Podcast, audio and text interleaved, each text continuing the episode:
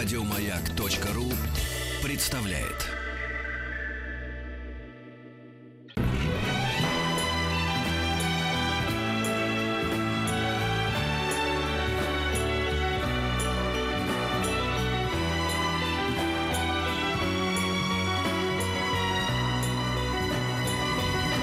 Спутник кинозрителя.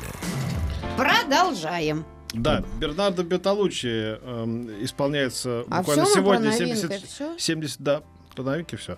76 лет со дня рождения э, замечательного этого прекрасного А режиссера. сегодня, сегодня, да? Прям сегодня, да. Ух ты, как хорошо. Дорогой Бернардо, мы тебя Я вечером иду, ты тебя не позвали? ужасно...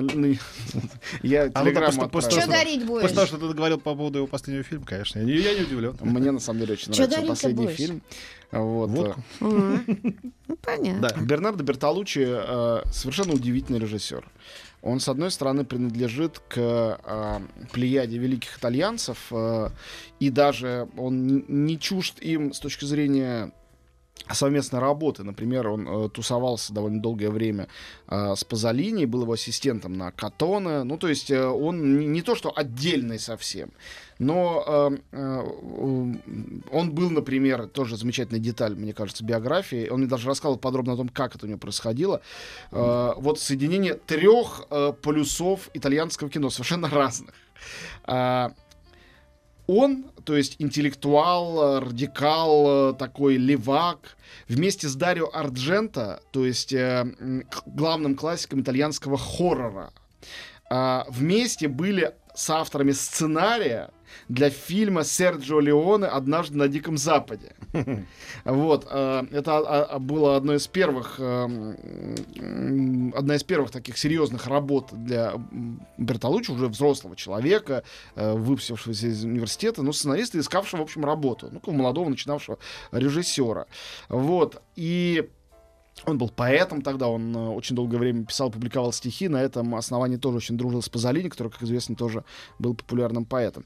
Причем он рассказывал мне на интервью, э, как э, он пришел к Серджио Леоне, и тот, как царь восседал, ну, понятно, что он после всех этих вестернов был совершенно королем киноиндустрии итальянской, вот. И он понимал, что ему надо как-то льстить им, значит, Леона для того, чтобы его взял в сценаристы.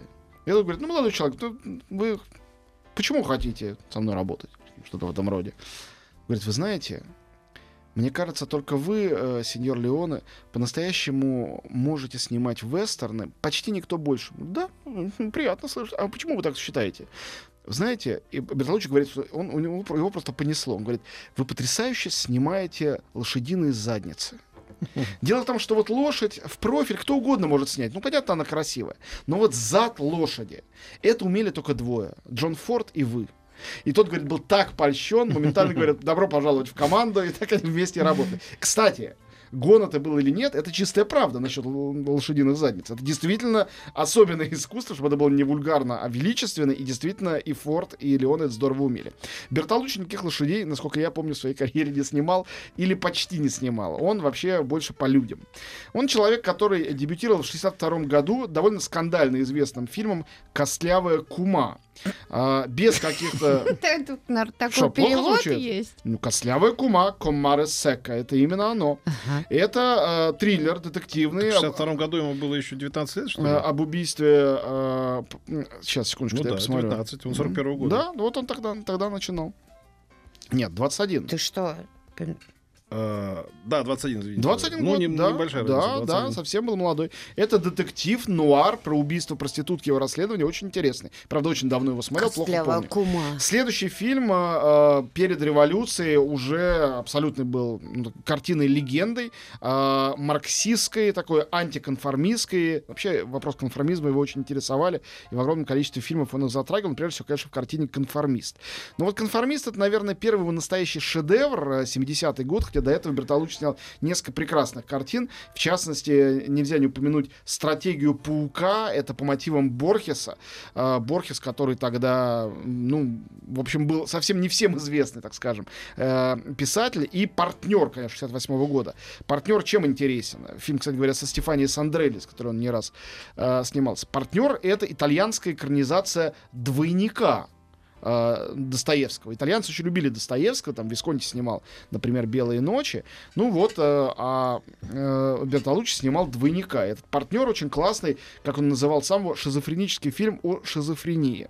Ну и вот э, первый фильм, э, который, может быть, даже многие скажут, что это лучший фильм э, Бертолуччи, с которого точно можно с ним знакомиться, 70-й год, это Бертолуччи уже получается зрелый человек, э, хотя ему все еще нет 30.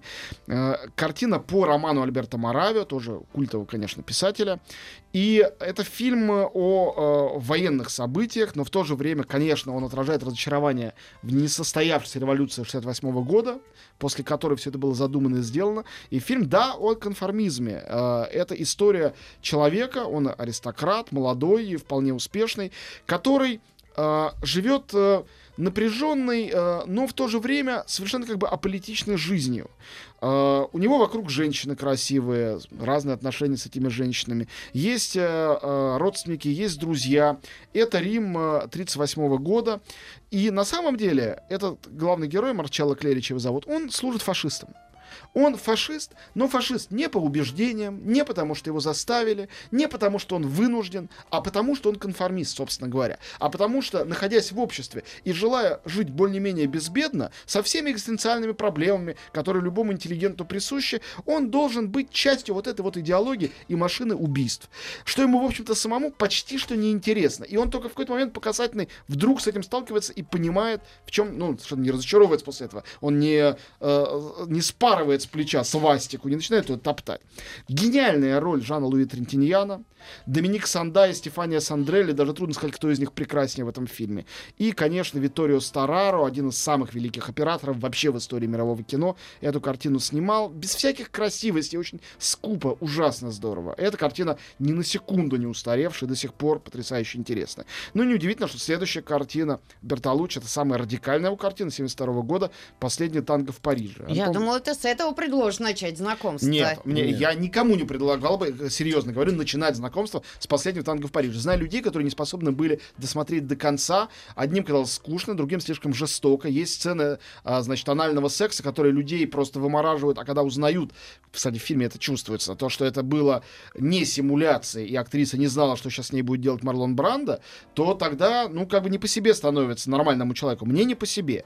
Но фильм пробирает не по-детски. И, конечно, дуэт Марлона Бранда и Марии Шнайдер невероятный. Конечно, Виторио Стараро опять э, на нечеловеческой человеческой высоте, это экзистенциальный триллер о любви. Но это именно триллер любви. Это, love story это назвать невозможно. Столько в этом жестокости и беспощадности. Конечно, кино офигенно. Еще раз показывающее, как на самом деле конформист, что он не совсем итальянец Бертолуччи. Он очень сильно француз. Вот этот французский радикализм, революционный, постреволюционный, очень был ему свойственен. Он его не оставлял до самых поздних лет. Его предпоследний фильм «Мечтатели» об этом. Он опять очень парижский. И вот это французское, оно было в нем всегда. Ну и неудивительно, что в его фильме 1976 -го года, рассказывающем об Италии времен фашизма, фильма, великий фильм «Новиченто», он же 20 век, одну главную роль играет американец Роберт Де Ниро, вторую главную роль играет француз Жерар Депардье. И это у обоих лучшие или одни из лучших ролей. Опять есть Доминик Санда. Невероятная роль Дональда Сазерленда, играющего фашиста Атилу, незабываемая. Mm-hmm. Вот это убийство ребенка, это что-то, ну, один, одна из тех сцен, которые навсегда, навсегда, навсегда вырублены в твоем сознании и подсознательном. Гениальный Старара и гениальный Эннио Мариконе, написавший сюда музыку, перешедший, можно сказать, по наследству от, э, э, собственно, э, этого самого Серджо, Серджо Леоне, с которым тогда еще не познакомились. Замечательный фильм. Можно начинать с него, просто он очень большой, но он совершенно изумительный и очень, очень. Да очень... хотелось пересмотреть почему-то. Кого из них? 20 и век? А я в 20, а я 20, 20 век, не, не смотрел. Вот не смотрел 20 вот, век? Вот, да. Ты не видел сцену двойной ну, мастурбации вот, с участием Антон! двух... Антон, ну прекрати уже. Ну, да что, ну, как прекратить? Да что ж ты завелся? Надо было тебе вчера, когда у нас уролог был. Нет, позавчера. Нет, урология здесь вообще А сегодня, кстати, как раз сексология в там на подпись заявления эти все. Чем ты жди. Будешь? 20 век — это невероятная вещь. Это невероятная мощь. И единственное а, печальное, что я хочу сказать, конечно, это фильм просто, ну, требующий просмотра на большом экране. Он настолько эпичный, он настолько прекрасный, он настолько ироничный, мне много, очень много смешного. У Бертолуччи, в отличие от многих итальянских классиков, у упоительное чувство юмора. И как друг друга троллят и подкалывают два лучших друга. Один аристократ, который играет Де Ниро, и другой, э, значит, э, простак, который играет Депардье, это потрясающе. Мне, кстати, рассказывали ужасно смешной анекдот. Депардье рассказывал, как они приехали вдвоем с Де Ниро на кастинг к Бертолуччи, и Бертолуччи начал им рассказывать, как играть эти роли. И Депардье говорит, смотрю, на Роберта. А Боб достал блокнотик, сволочь такая, неподготовленный блокнотик, ручкой все записывает. А я ничего не понимаю, ничего не запоминаю, блокнота у меня нет. Я выругался, достал такой, стал делать вид, что я тоже записываю. Я, конечно, вообще ничего не помню из того, что он говорил. Но в результате из них получился, конечно, великолепный дуэт, один из лучших дуэтов вообще, которые в мировом кино были.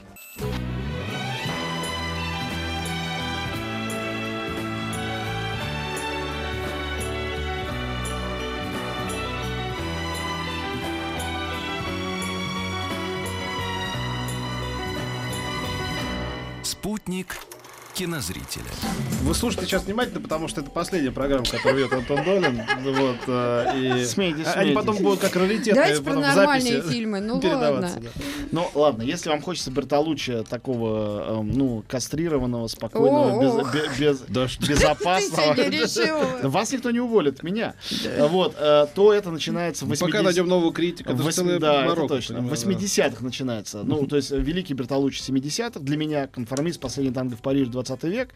80-е это такой э, и 90-е безобидный э, Бертолуччи. Конечно, главный его успех э, относится именно к этому десятилетию. К 80-м это «Последний император». Фильм 87 года. Он действительно имел... Я хол- смотрел его на московском фестивале. Ну, это был это первый вот- московский фестиваль, который я посетил. Мне было, стало быть, там лет 15. Я пошел и посмотрел его на большом экране в кинотеатре «Россия» тогда он Ну, назывался. это очень, очень хорошая картина, 9 Оскаров, включая Да, лучший да, да. фильм. Вот, рассказывает действительно о последнем императоре китайском. Ну, это такая тщательная, здорово сделанная, очень красивая, с изумительной музыкой Рюди Сакамото, кстати говоря. Мне вообще То- нравится, когда режиссеры по-настоящему великие не умничают. Например, если фильм называется «Конформист», то он рассказывает о конформисте. А если называется «Последний император», он называется «Последний император». Да, ну, в общем, э, у него два таких фильма Бертолуччи. «Последний император» и э, «Маленький Будда» в 93 году, где, э, ну, такой, в общем, буддизм для начинающих. Рассказать в течение, там, двух часов увлекательно, на основании одной детской судьбы. Левиафан. И Поди догадайся. Левиафане- Назвал бы «Быдло жизни». Вот Это русская традиция Левиафан, а это итальянская Да, да. традиция.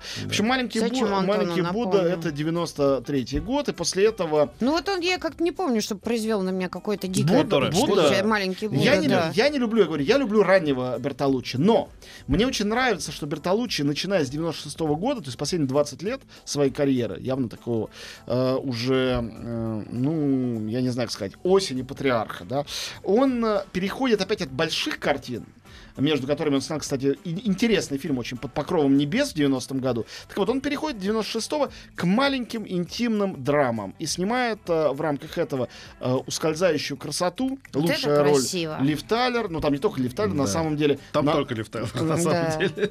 Там только Лив Тайлер. Он, я думаю, для этого Она прекрасная и юная, но все-таки я бы вспомнил, что в этом фильме есть даже Рэйчел Уайс и Стефания Сандрелли. Да, это это одна из последних ролей Жана Море замечательного. Есть Джозеф Файнс, есть Джереми Айронс. Он играет одну из своих лучших там ролей. Так что нет, там актерский состав Затеял мощный. старичок это все из-за. Ну, Нет, ты хорошо, просто я смотришь рад на нее и думаешь, невозможно быть такой Невозможно, красивой. вот. Э, В 2003 году Бертолуччи снимает фильм «Мечтатели». Абсолютно э, живой, молодой, мощный, классный фильм с потрясающим трио артистов. Ева Грин, Луи Гарель, Майкл Питт. Все трое открыты этим фильмом. Это фильм о Франции 68 года. Э, значит, двое французов, француз-француженка и американец к ним приехавший. И это, конечно, и автобиографическая картина тоже, и революционный фильм, и новаторский фильм, и ностальгический фильм вместе с тем. «Мечтатели», конечно, очень важное кино для начала 21 века. Последняя картина Бертолуччи, которую он снял уже после того, как он пересел, увы, в инвалидное кресло. Э, у него очень хрупкое здоровье, он э, 10 лет, 9 лет ничего не снимал. И все-таки, когда никто уже не верил... Он же в коляске уже, да? Да, он в коляске. В коляске сделал фильм «Я и ты». И я всем рекомендую посмотреть этот фильм. Это самый маленький, непретенциозный фильм Бертолуччи. Он очень скромный. Это экранизация французской, э, итальянской книжки.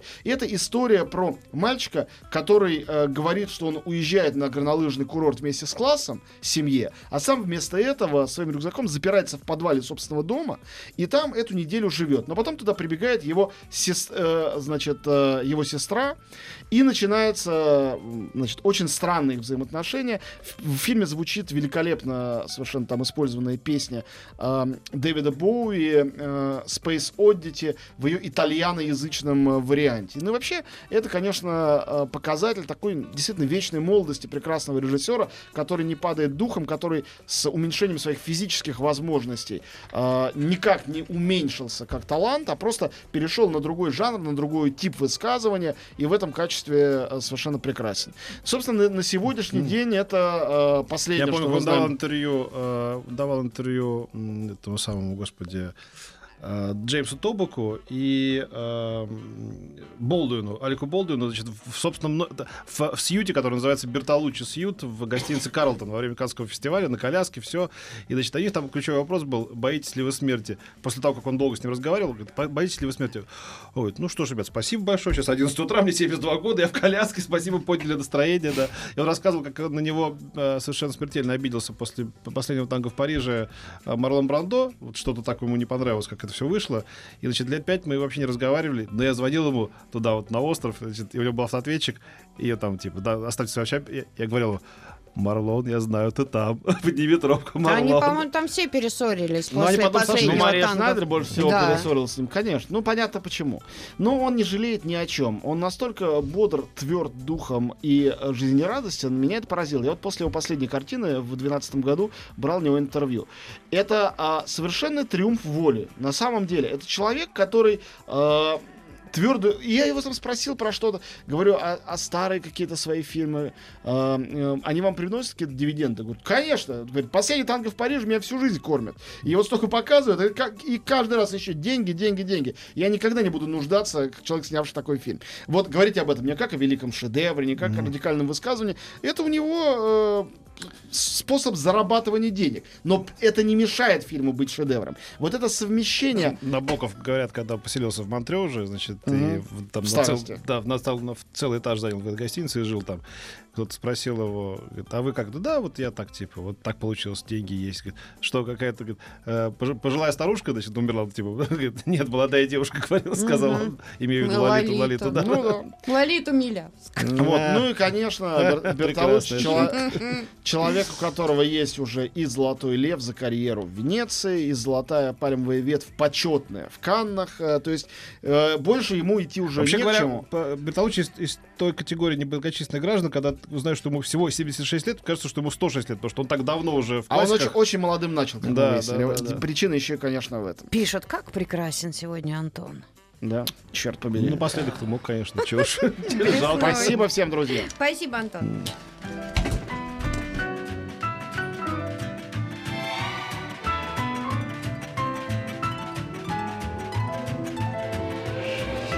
Дышите глубже. С Петром Фадеевым. Еще больше подкастов на радиомаяк.ру.